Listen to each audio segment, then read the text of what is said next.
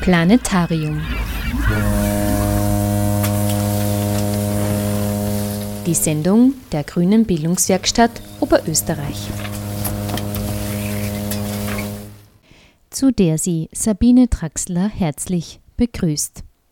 Etwas mehr als vier Monate ist es her, seitdem die Corona-Pandemie so richtig in unser aller Leben getreten ist. Mit dem nötigen zeitlichen Abstand ist es möglich, gewisse Phänomene, die sich im Zuge des Lockdowns aufgetan haben, näher zu reflektieren. Dazu gehört sicherlich auch das Phänomen des Vernaderns, wie man in Österreich so gerne sagt. Über 30.000 Anzeigen sind alleine Ende April im Zusammenhang mit den Corona-Bestimmungen erstattet worden. Ende Juni fordern die Neos sogar eine Generalamnesie für alle Covid-Strafen. Doch worin liegen die Ursachen für die Fülle an Anzeigen? Welche Traditionen geben sich hier zu erkennen und verkörpert der Blockwart das typisch österreichische? Dazu spricht der Historiker Martin Wassermeier im ersten Beitrag der Sendung mit dem Titel Über soziale Kontrolle in Corona-Zeiten. Weiters hat uns auch noch der Aspekt der Psychotherapie und Beratung in Lockdown-Zeiten beschäftigt. Dazu erfahren Sie mehr im Gespräch mit Amel Andesner. Sie ist Psychotherapeutin in Ausbildung unter Supervision. Im Gespräch, das wir bereits Anfang Mai geführt haben, erzählt sie über ihre Arbeit in Isolationszeiten, über Vor- und Nachteile von Therapie über Online-Dienste, wie Zoom oder Skype und über Gewinner und Verlierer der Krise.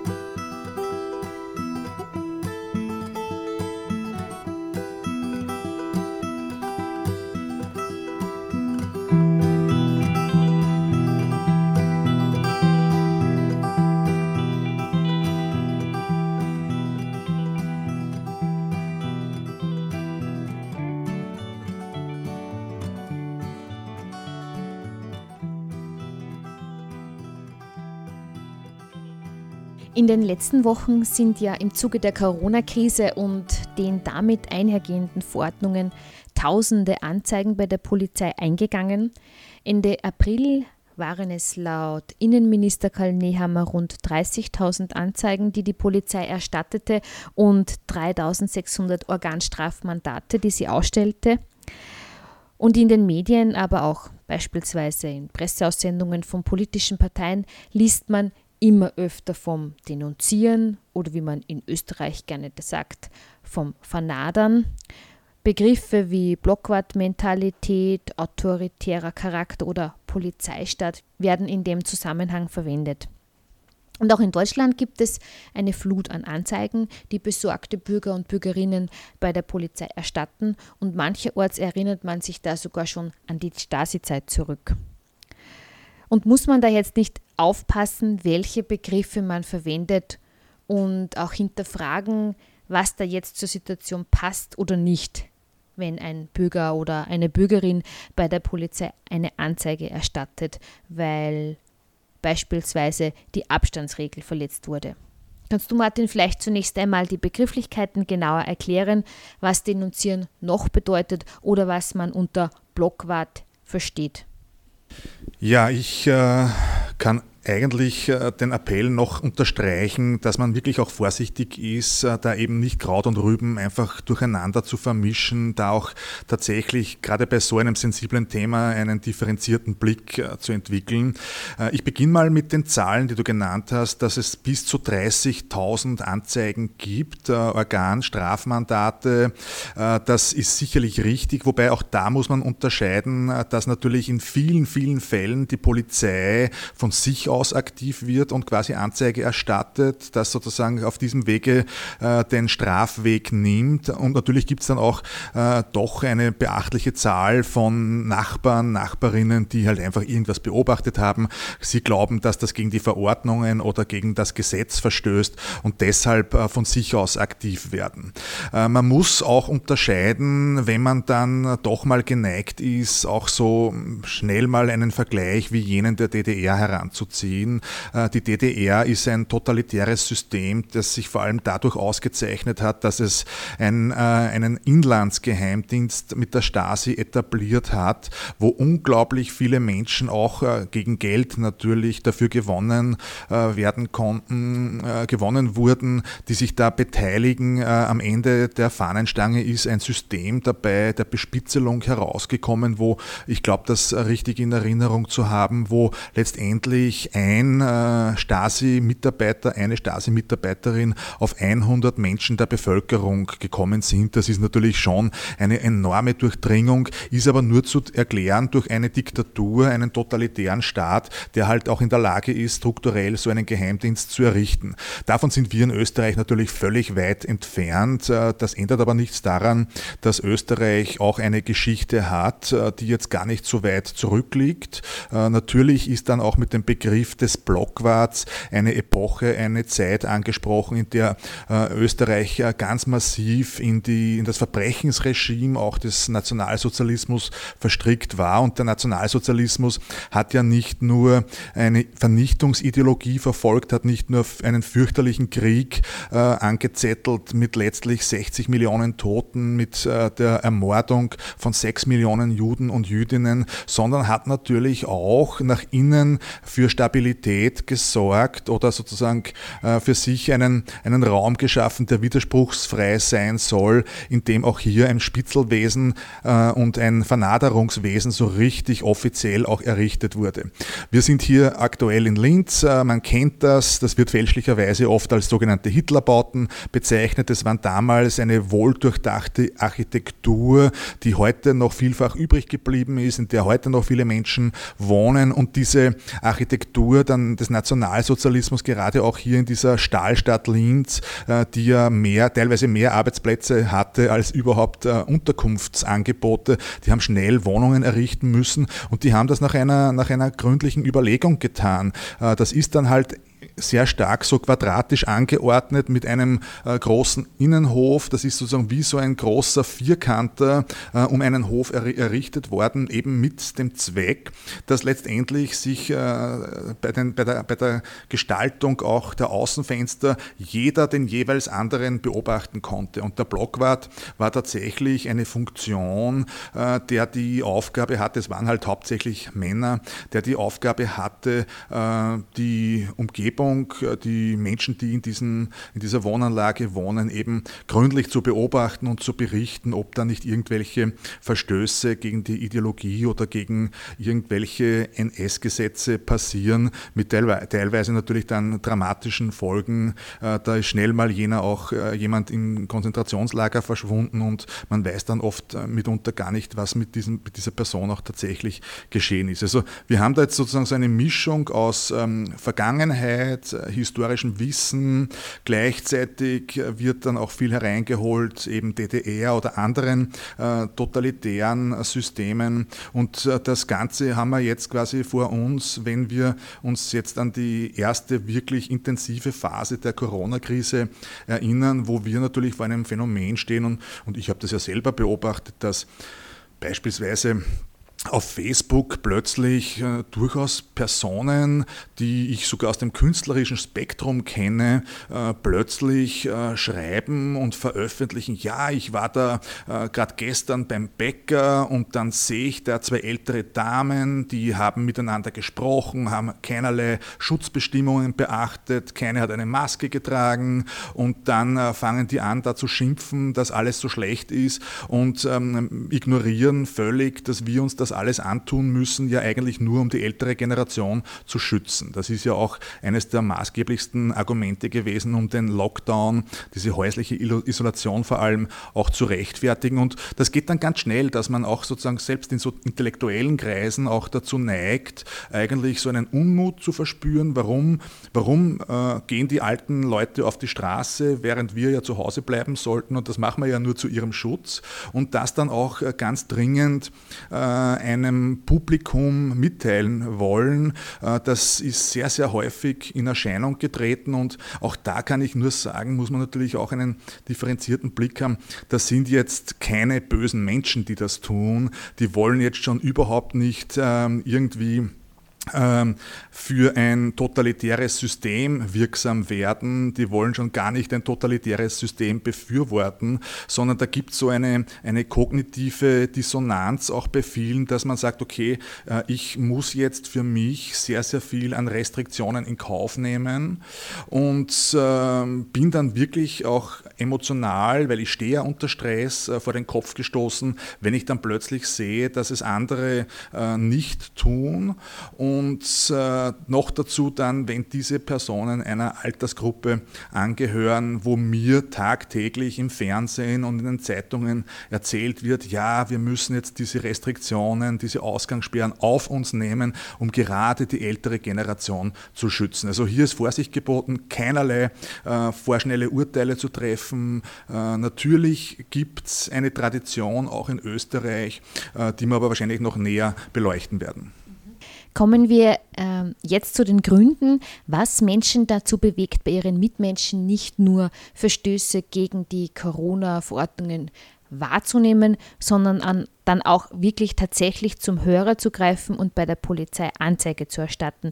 Ist das in erster Linie die Angst vom Virus, die Angst, krank zu werden, oder ist das vielleicht der Neid, wenn man selbst keine Besuche empfangen kann oder empfängt und die anderen schon? Oder ist es die Möglichkeit, angestaute Aggressionen so abbauen zu können oder die reine Lust am Bestrafen? Oder steckt da überhaupt die Idee dahinter, das große Ganze zu schützen? Ja, ich würde den Faktor der Angst gerade jetzt angesichts dieser Corona-Pandemie überhaupt nicht äh, unterschätzen. Ich glaube, das hat schon eine ganz wesentliche Rolle gespielt. Schon alleine deshalb, weil ja auch ähm, in der Regierungskommunikation von allem Anfang an, und der Bundeskanzler hat das ja geradezu augenfällig vorexerziert, ja immer auch mit dieser Angst gespielt wurde. Alle haben wir noch das, äh, das Zitat in Erinnerung, als Bundeskanzler Kurz da vor laufenden Kameras Kameras vor vielen Millionen Menschen letztlich erklärt hat, wir alle werden bald mal einen Angehörigen haben, der sozusagen an Corona verstorben ist. Äh, wir alle werden Leute kennen, die an Corona erkrankt sind. Das sind Botschaften, die gehen tief unter die Haut. Das wirkt bei Menschen. Und im Corona-Falle, ich glaube, sehe ich schon die Motivationslage ganz stark darin, dass, ähm, dass gar nicht so wenige mit der Vernaderung, mit den Anzeigen eigentlich dafür sorgen wollten, um für sich selbst, und es kann auch sehr irrational werden, äh, die Gesundheit äh, zu sichern oder quasi auch äh, die Gesundheit anderer. Das ist natürlich auch sehr wohl ein sehr starkes rechtes Bild, äh, dass man immer wieder auch diesen, ich zitiere jetzt, diesen Volkskörper sieht, der quasi keinen Schaden nehmen darf, der gesund bleiben muss. Und sobald man da irgendwie glaubt, da kommt jetzt eine Gefahr auf uns alle zu, eine Gefahr, die uns in der Gesundheit massiv treffen kann oder gar uns auch sozusagen das Leben kosten könnte, dass dann natürlich sehr schnell, sehr überzogen und eigentlich sehr unreflektiert gehandelt wird und man einfach zum Telefon greift und dann einfach auch vernadert irgendwas was postet, irgendwie Fotos äh, veröffentlicht, einfach äh, um sicherzustellen, dass das so nicht passieren kann. Das ist natürlich tatsächlich irrational, weil die eigenen Wirkungsmöglichkeiten da ja mitunter äh, sehr gering sind, nämlich gemessen an dem großen Ziel, das man hat, nämlich die Ges Gesundheit einer ganzen Bevölkerung zu retten. Was sicherlich aber dazu kommt, ist, dass natürlich äh, in, dass bei vielen Menschen, die so in großen Wohnanlagen wohnen, das betrifft ja weniger jetzt, äh, glaube ich, ähm, Familien oder Personen in so Einzelwohneinheiten, in Einfamilienhäusern, aber so in großen Wohnanlagen und da gibt es natürlich eine ganze Menge davon in, in Wien bis zur Großfeldsiedlung und so weiter, wo teilweise wirklich in einem Wohnblock mehrere tausend Menschen äh, leben, äh, dass man dort äh, ohnehin schon über lange Zeit auch äh, gegen, gegen dem jeweils anderen gegenüber eine ganze Menge Vorurteile aufgebaut hat. Das ähm, betrifft natürlich vielfach Menschen mit dem sogenannten migrantischen Hintergrund, die auch dort wohnen, die halt einfach andere kulturelle Traditionen pflegen, die man vielleicht als fremd empfindet. Und die hat man sowieso äh, im Visier, die hat man sowieso unter Beobachtung und man wartet ja eigentlich nur darauf, dass die irgendetwas Falsches machen, dass irgendwie Kinder mal im Innenhof äh, zu laut schreien, dass man das als störend empfindet. Dann wird ja auch gleich die Polizei angerufen, nur um da sozusagen Recht und Ordnung wiederherzustellen. Und wenn das dann noch mit so einer Pandemie zusammentrifft, wo viele, viele Menschen sehr verunsichert sind, in großer Angst leben, weil sie ja tatsächlich sehr wenig wissen, das ist jetzt nicht ungewöhnlich, weil die Wissenschaften wissen auch sehr wenig, ähm, dass das natürlich dann zu solchen Reaktionen führt. Und ähm, dazu kommt sicherlich auch noch erschwerend, dass es ja in der Öffentlichkeit äh, keine äh, sinnvolle Auseinandersetzung auch mit diesem Thema gibt. Äh, ich meine, es ist natürlich schon so, dass viele Medien sind dann eigentlich sehr quotengeil auf diese Thematik aufgesprungen, weil das lässt sich gut verkaufen. Auch der, die Wiener Stadtzeitung, der Falter, an und für sich ein, äh, eine sehr intellektuell kritische Wochenzeitung, hat ja dann auch gleich diese Figur des Berti Blockwarts erfunden mit einem, mit einem Wiener Theatermacher gemeinsam, der das sozusagen total karikiert und völlig übertreibt und affirmiert. Ja. Der Falter hat das letztendlich auch getan, um letztendlich die eigenen Verkaufszahlen zu steigern und jetzt weniger, um da jetzt eine breite öffentliche Diskussion in Gang zu setzen. Und wenn äh, man natürlich dann sieht, okay, das ist eigentlich, äh, das, das findet eh keine weitere Beachtung, dann, dann, dann kriegt das so seine eigene Dynamik und, und alle machen so ein bisschen selber mit. Äh, das kann dann schnell so zu Zahlen führen wie die, die wir jetzt haben. Ja? Wobei man muss man ja auch sagen, dass, dass ähm, es sich da ja in, in, bei einer genaueren Betrachtung um sehr, sehr geringfügige Delikte handelt, äh, die da angezeigt werden. Also da ist jetzt einmal keinerlei besondere Gefahr herauszulesen. Mittlerweile acht Wochen später weiß man auch schon tatsächlich ein bisschen mehr über die Verbreitungswege des Virus und man weiß, dass man, wenn man jetzt mal kurz sich einander berührt oder doch mal an der Donaulände äh, zu dritt gemeinsam spaziert, dass die Wahrscheinlichkeit, sich da anzustecken, doch sehr sehr, sehr gering ist. Am 4. April 2020 schreibt die Neue Züricher Zeitung, Zitat Anfang, die Österreicher gehen brav mit Maske in den Supermarkt. Österreicher fügen sich in das harte Regelwerk, das ihnen die Regierung auferlegt. In Corona-Zeiten hören sie auf die Obrigkeit. Zitat Ende. Hier wird die Hörigkeit der Österreicher und Österreicher direkt angesprochen, die sich brav an die Regeln halten. Äh, hängt uns da hängt uns da noch die Geschichte etwas nach, frei nach dem Motto, es wird uns von oben etwas verordnet, wir sind dankbar dafür, führen es brav aus und dann wird schon alles gut gehen, ohne dass wir jetzt groß unseren gesunden Hausverstand einsetzen. Naja, ich glaube, ähm, man muss dir dazu stimmen, denn man muss tatsächlich diese Rückschlüsse ziehen. Äh, man kann die Bundesregierung für ihre Aktivitäten und Notfallmaßnahmen der vergangenen acht Wochen sicherlich äh, jede Menge Kritik unterziehen. Äh, ich glaube, trotzdem hat sie in einem äh, durchaus überlegt und richtig gehandelt, nämlich in der Grundannahme, dass wir mit dem Appell an die Eigenverantwortung der Bürgerinnen und Bürger in Österreich nicht weit kommen. Das wissen die genauso wie wir zwei und äh, das hat tatsächlich was auch mit der politischen Kultur dieses Landes zu tun. Wir können es drehen und wenden, wie wir wollen. Österreich ist noch immer eine sehr junge Demokratie. Und äh, wir haben gerade jetzt äh, sozusagen das äh, 75-Jahr-Jubiläum gefeiert äh, der Wiedererrichtung der Republik am 27. Äh, April 1945 und 75 Jahre ist äh, jetzt nicht so eine lange Zeit, vor allem wenn man daran denkt, dass dieses Land, diese Menschen, die Vorgängergenerationen tatsächlich ganz, ganz tief in der Diktatur quasi gesteckt sind und auch von dieser geprägt wurden und die natürlich auch diese diese Prägung, diese Eindrücke, diese Wertehaltungen auch natürlich dann in die Demokratie mitgenommen haben. Also so gesehen äh, kann man jetzt von Österreich zu Recht mal nicht erwarten, dass wir hier äh, eine große Zahl von mündigen Bürgerinnen und Bürgern haben, die quasi äh, die Eigenverantwortung als ihr oberstes Grundrecht betrachten, die das ähm, sozusagen eine freie Gesinnung, eine freie, freie, freie Haltung, das Grundrecht auf Freiheit, auf Mobilität, auf Bewegungsfreiheit sozusagen als ihr höchstes Gut ansehen. Das ist halt einfach mal so nicht und so gesehen, ähm, man nennt das auch sozusagen den Josephinismus in der österreichischen Politikgeschichte, nämlich äh, diese josephinische Haltung, die zurückgeht auf ähm, Josef II., der ja quasi äh, einen Paradigmenwechsel äh, vollzogen hat, dass er damals gesagt hat, wir machen alles für das Volk, aber nichts durch das Volk. Also das ist so eine paternalistische Haltung, dass die politische Herrschaft, also die Mächtigen, die regieren, quasi alles tun, um zum Wohle und zum Schutz und zur Sicherheit der Menschen, die in diesem Lande leben.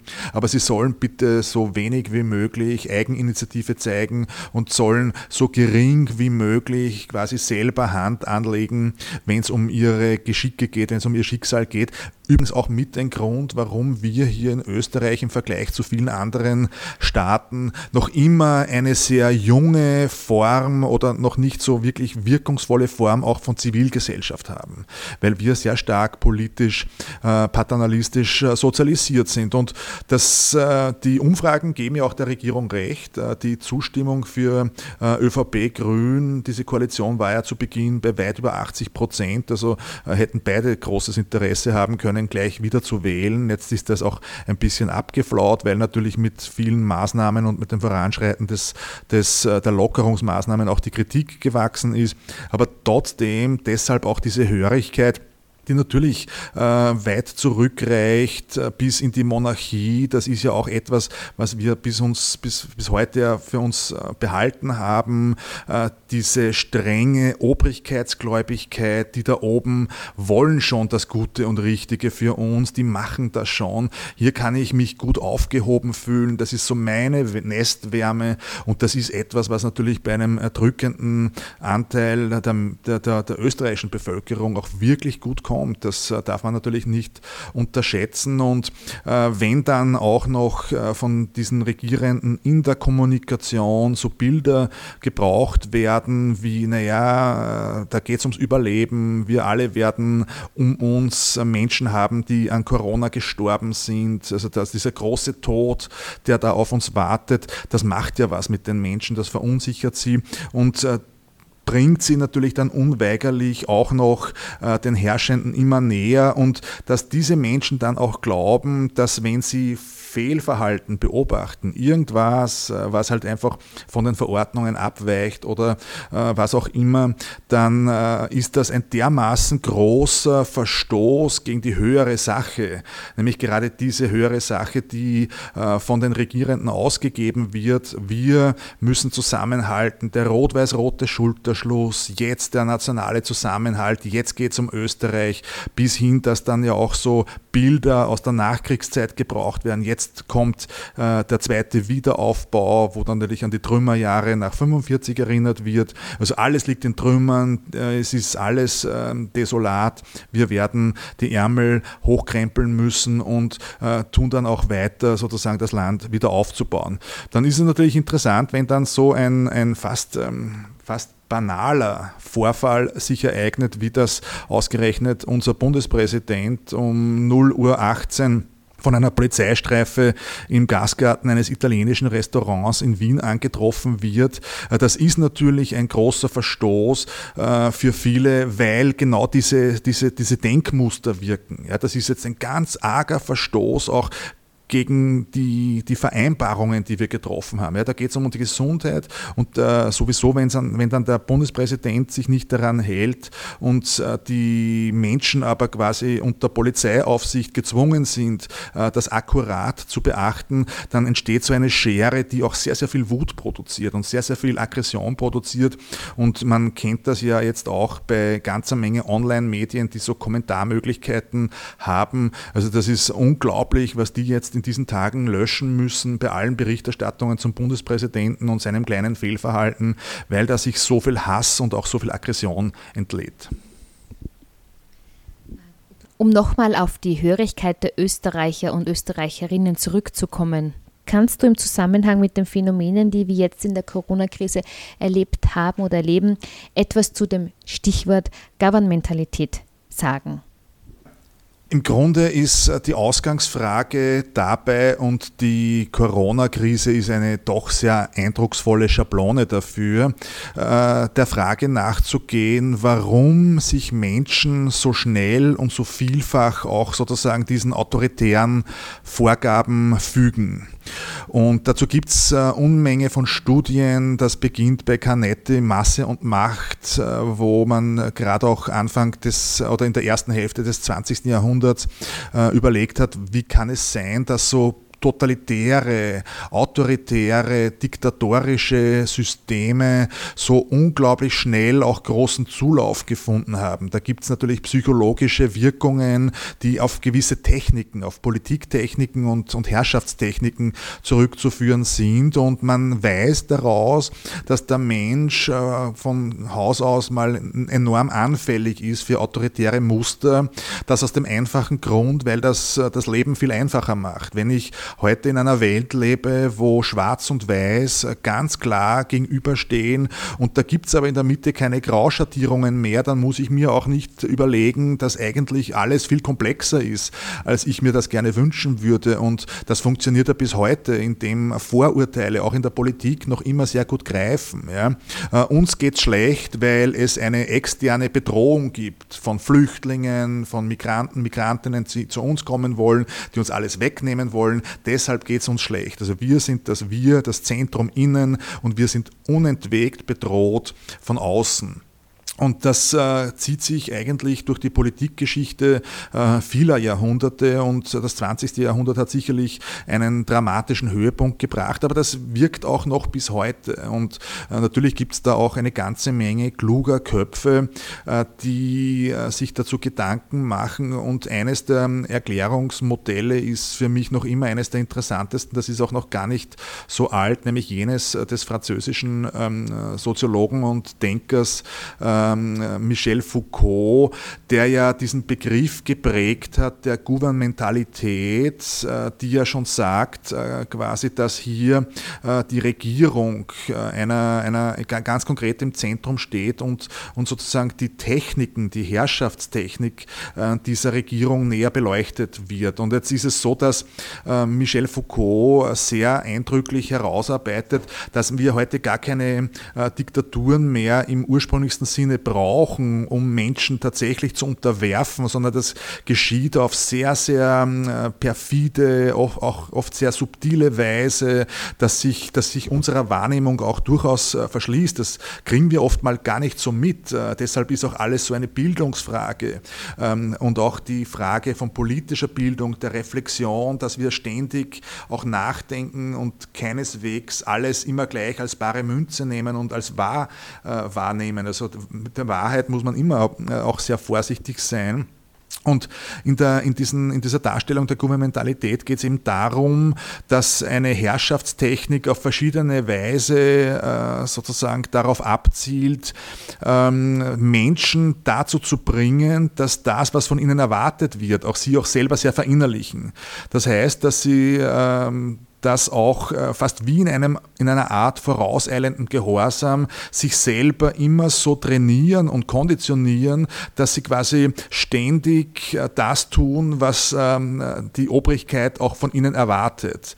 Das ähm, hat sich natürlich gerade auch in, im Neoliberalismus sehr verstärkt, wo der Leistungsgedanke sehr stark ausgeprägt ist, der ja den Menschen sehr viel abverlangt. Und wir wissen das ja auch, man kennt das auch in Unternehmen. Äh, interessanter werden dann in der interessanterweise werden dann immer gerade jene Mitarbeiterinnen und Mitarbeiter oft mit Leistungsprämien versehen, die sozusagen genau die Erwartung, äh, die an sie gerichtet wird, oft übererfüllen und, und quasi die wirklich auch ähm, noch mehr leisten, als ihnen eigentlich abverlangt wird. Und das ist ein gouvernementales äh, Prinzip, dass wir als Menschen das sehr stark verinnerlichen. Jetzt kann man sagen oder fragen, was hat das jetzt mit der Corona-Krise zu tun? Das hat eigentlich mit der Corona-Krise sehr viel zu tun, weil ähm, da haben wir plötzlich eine Pandemie, eine Seuche, die uns bedroht, wo wir wissen, das kann uns an Leib und Leben gehen.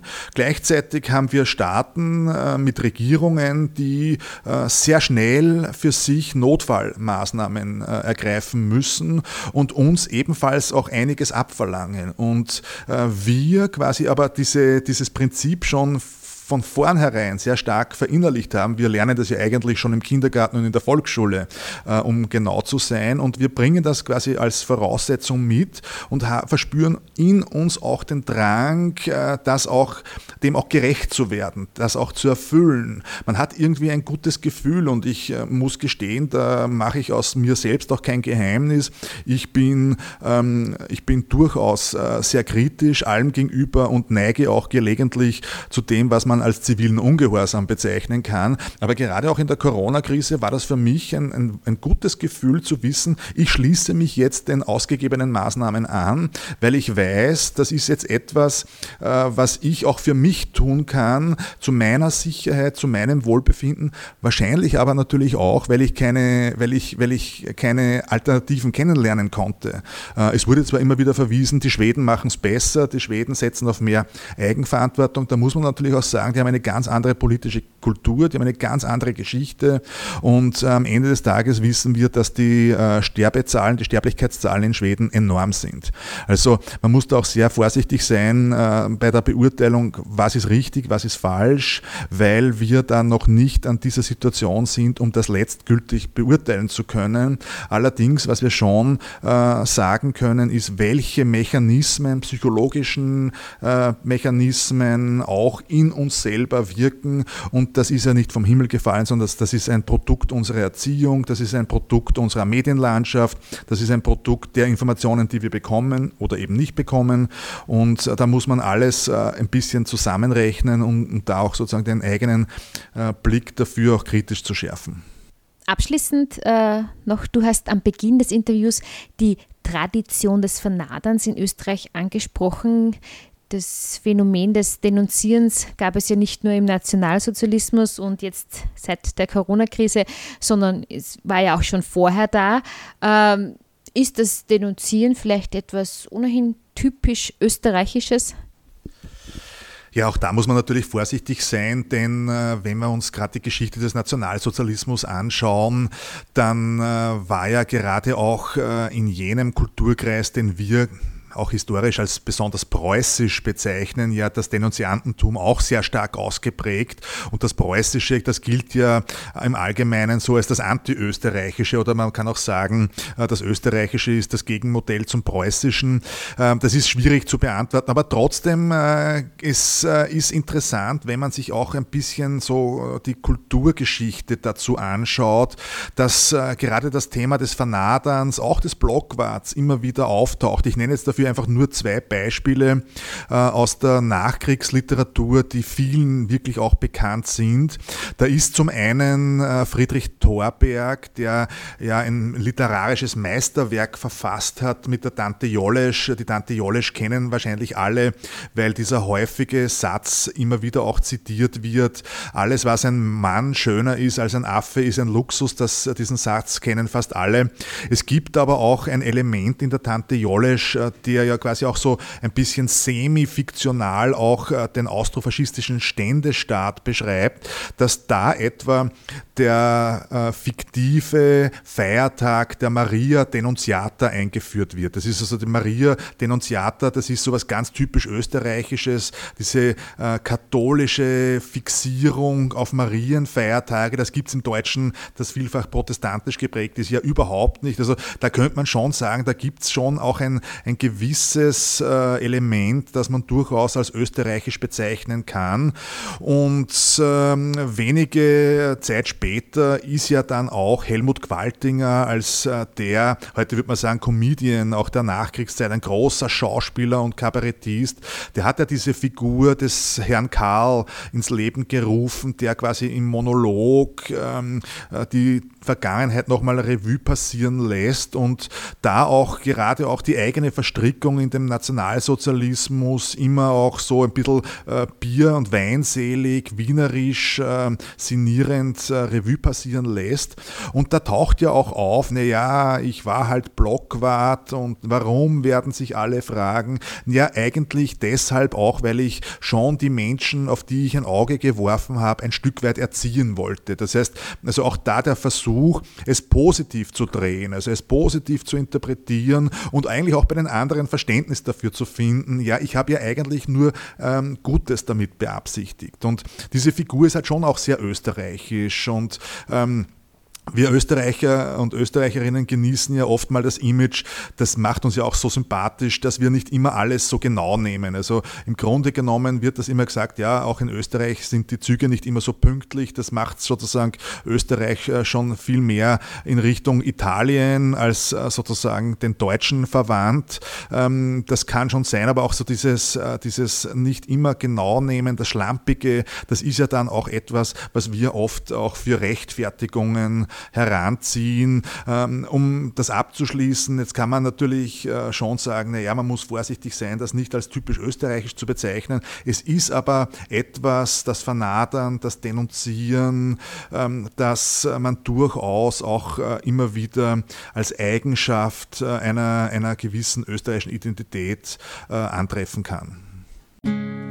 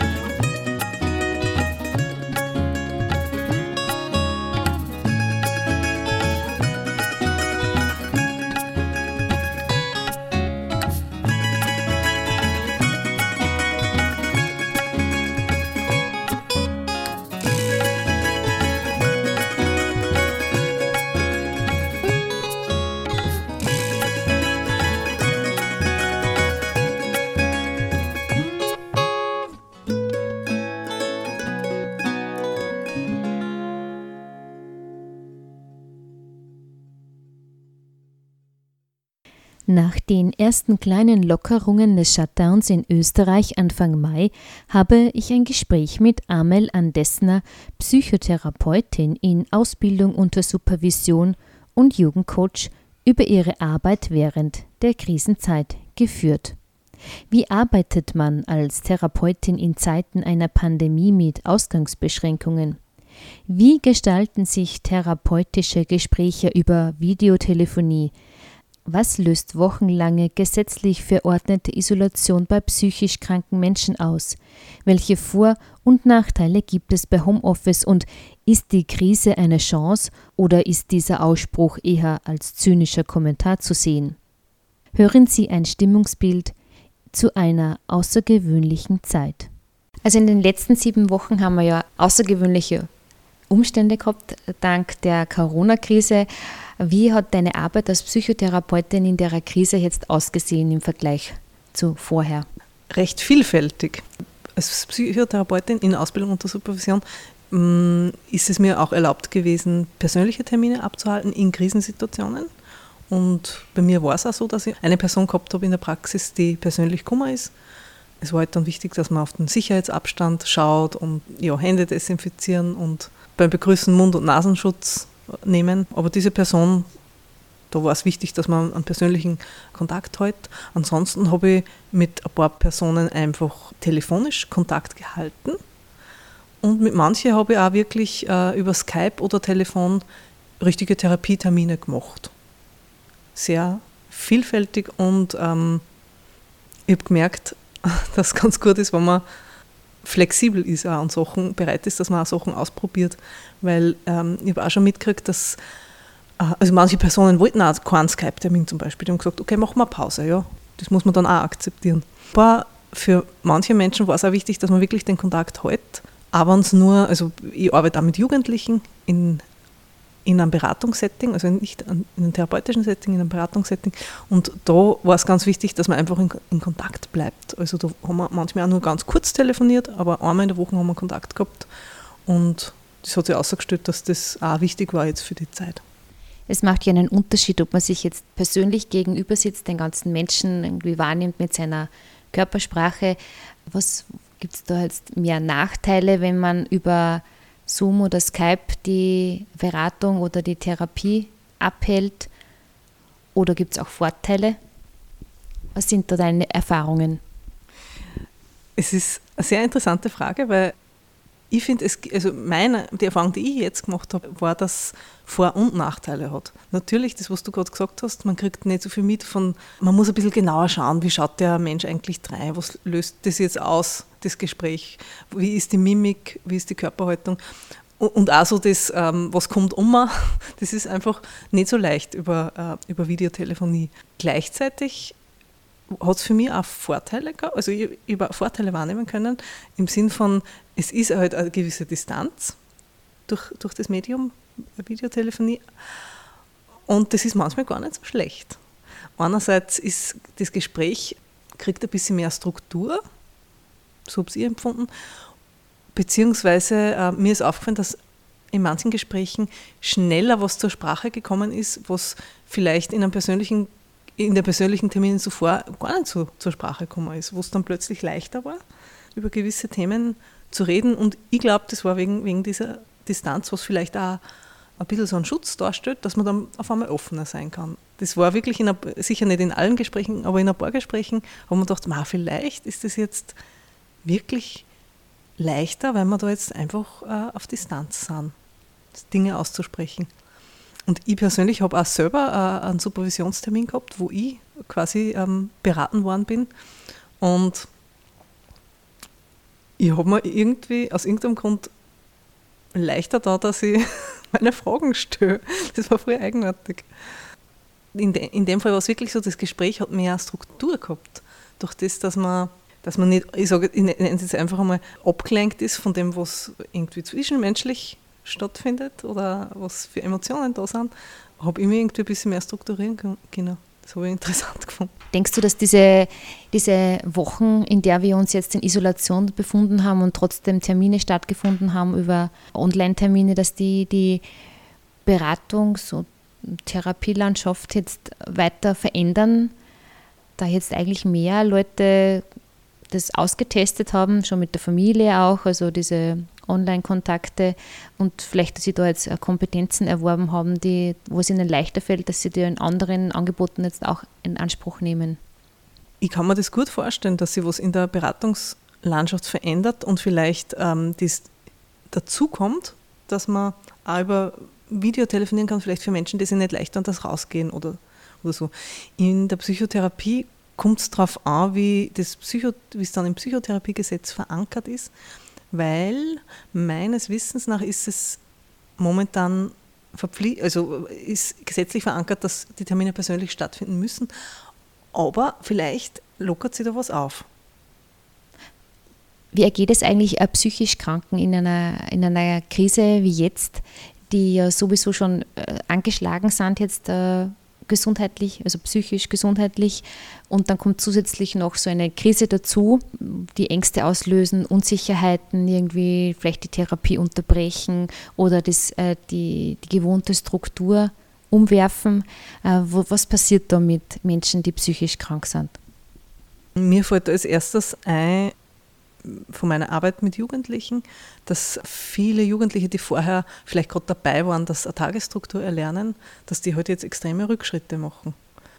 Äh, in eine extreme Computersucht fallen.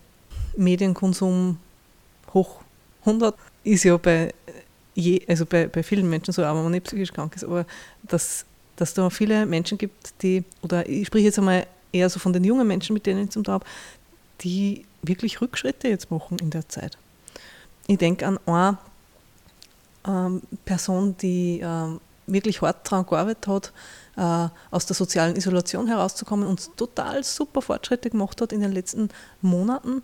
Und jetzt ist plötzlich alles wieder so wie vorher, weil, also gezwungenermaßen, von außen erzwungen, weil die Person halt nicht rausgehen kann äh, und wirklich darunter leidet, dass die ganzen Fortschritte, die äh, die Person gemacht hat, jetzt dass er wieder zurück, dass die wieder, äh, ja, dass er wieder Rückschritte macht. Das finde ich wirklich schade und schockierend auch. Die Zeit hat ja auch für viele Menschen auch total, bedeutet ja große Schäden, beruflich, finanziell, existenziell. Also wenn das dann auch noch dazukommt zur psychischen Erkrankung oder zur psychischen Instabilität. Es gibt einen Haufen Menschen, die gerade extreme Existenzängste haben. Und ich glaube, dass in der Psychiatrie, Psychotherapie jetzt ziemlich was auf uns zukommt. Ist, ich, ich weiß es nicht. Es ist nur eine, eine Vermutung. Weil ich glaube schon, dass die, diese sieben Wochen jetzt und auch die Aussicht auf, wie wird es weitergehen und Unsicherheit und vielleicht kommt es wieder oder vielleicht bleibt es so, der Zustand, hat, glaube ich, ähm, bedeutet für viel, viele Menschen ähm, gerade große psychische Schäden.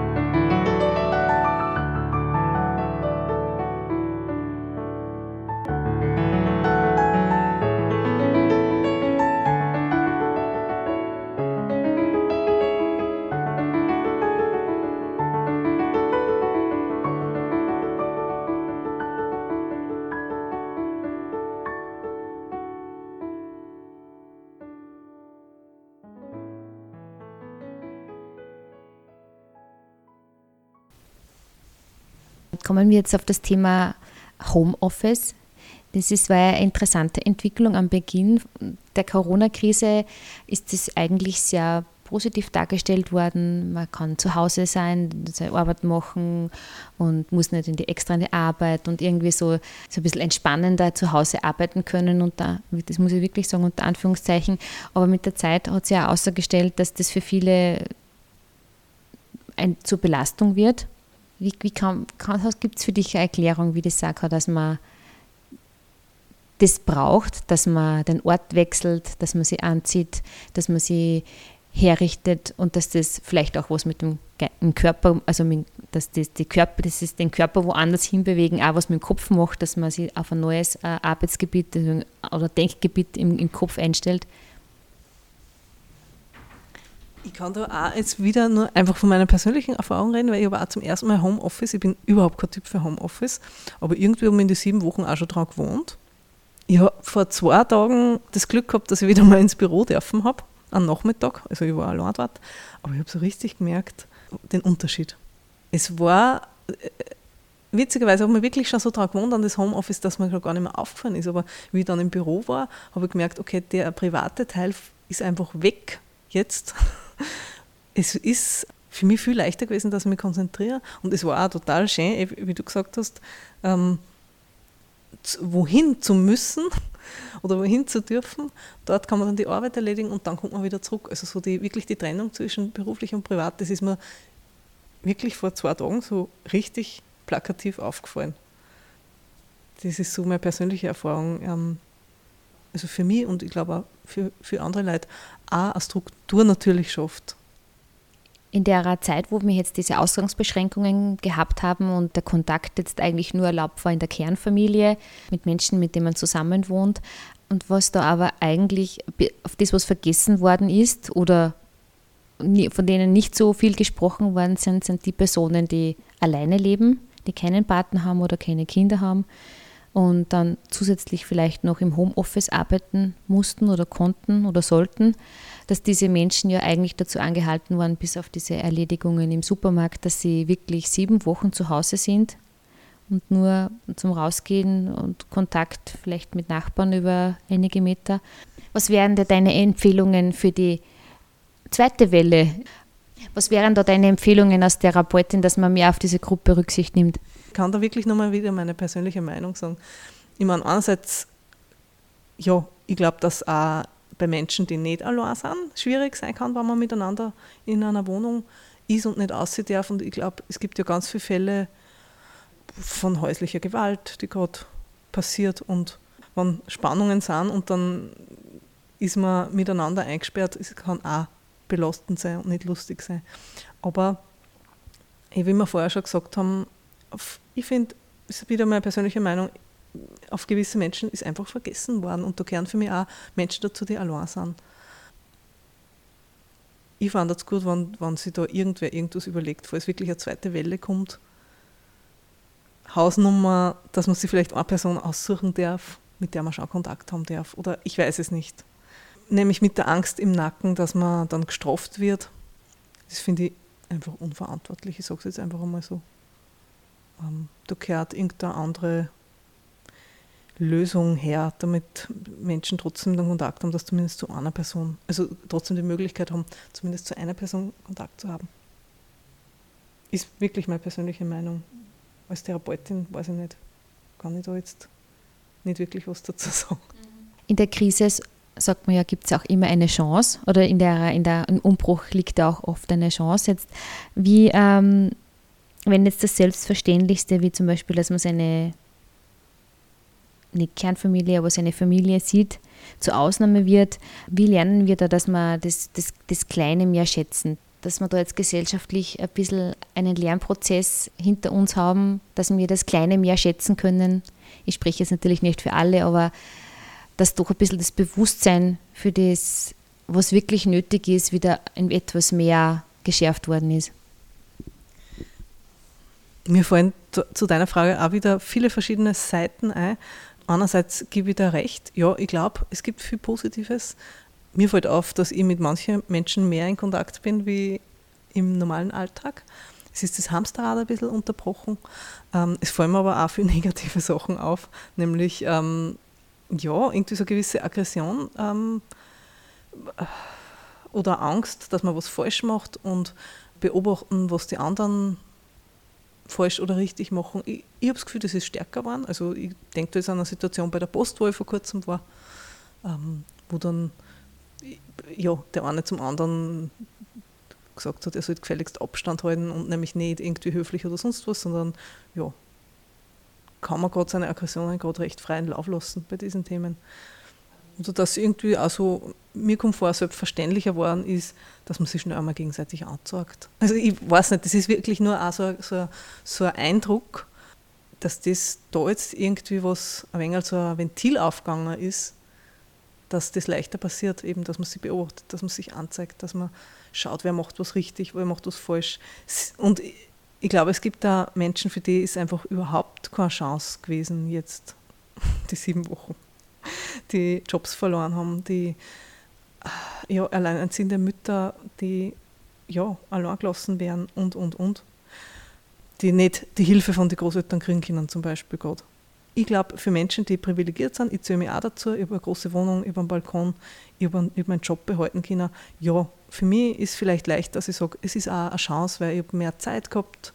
Äh, ich bin aus dem Hamsterrad ein bisschen ausgebrochen, aber ähm, ja, ich glaube, für viele Menschen ist einfach, sind einfach so viele Sachen passiert, die nicht gut sind, dass das, was als Chance drinnen steckt, gar nicht so, ja, gar nicht so aussagekräftig ist. Danke für die Zeit und das Gespräch.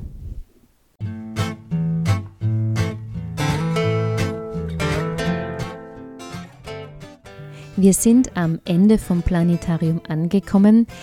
Heute sprachen der Historiker, Politikwissenschaftler und Publizist Martin Wassermeier über soziale Kontrolle in Corona-Zeiten und die Psychotherapeutin in Ausbildung unter Supervision Amel Andesner über Psychotherapie und Beratung in Corona-Zeiten. Die nächste Ausgabe von Planetarium erscheint am Dienstag, den 15. September, wieder um 15 Uhr im Freien Radio Freistadt. Die Wiederholung der Sendung wird am darauffolgenden Freitag um 10 Uhr ausgestrahlt. Alle Informationen zu unseren vergangenen Sendungen finden sich auf der Homepage der Grünen Bildungswerkstatt Oberösterreich unter www.ooe.gbw.at. Vom Mikrofon verabschiedet sich Sabine Draxler. Alles Gute und bis zum nächsten Mal. Bleiben Sie gesund.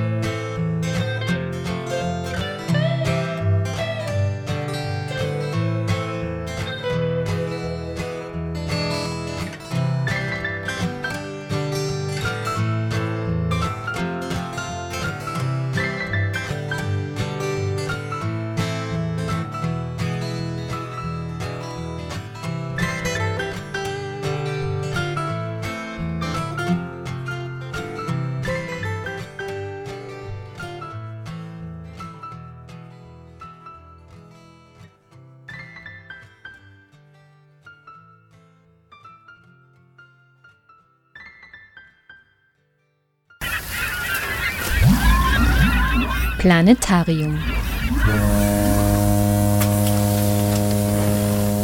Die Sendung der Grünen Bildungswerkstatt Oberösterreich.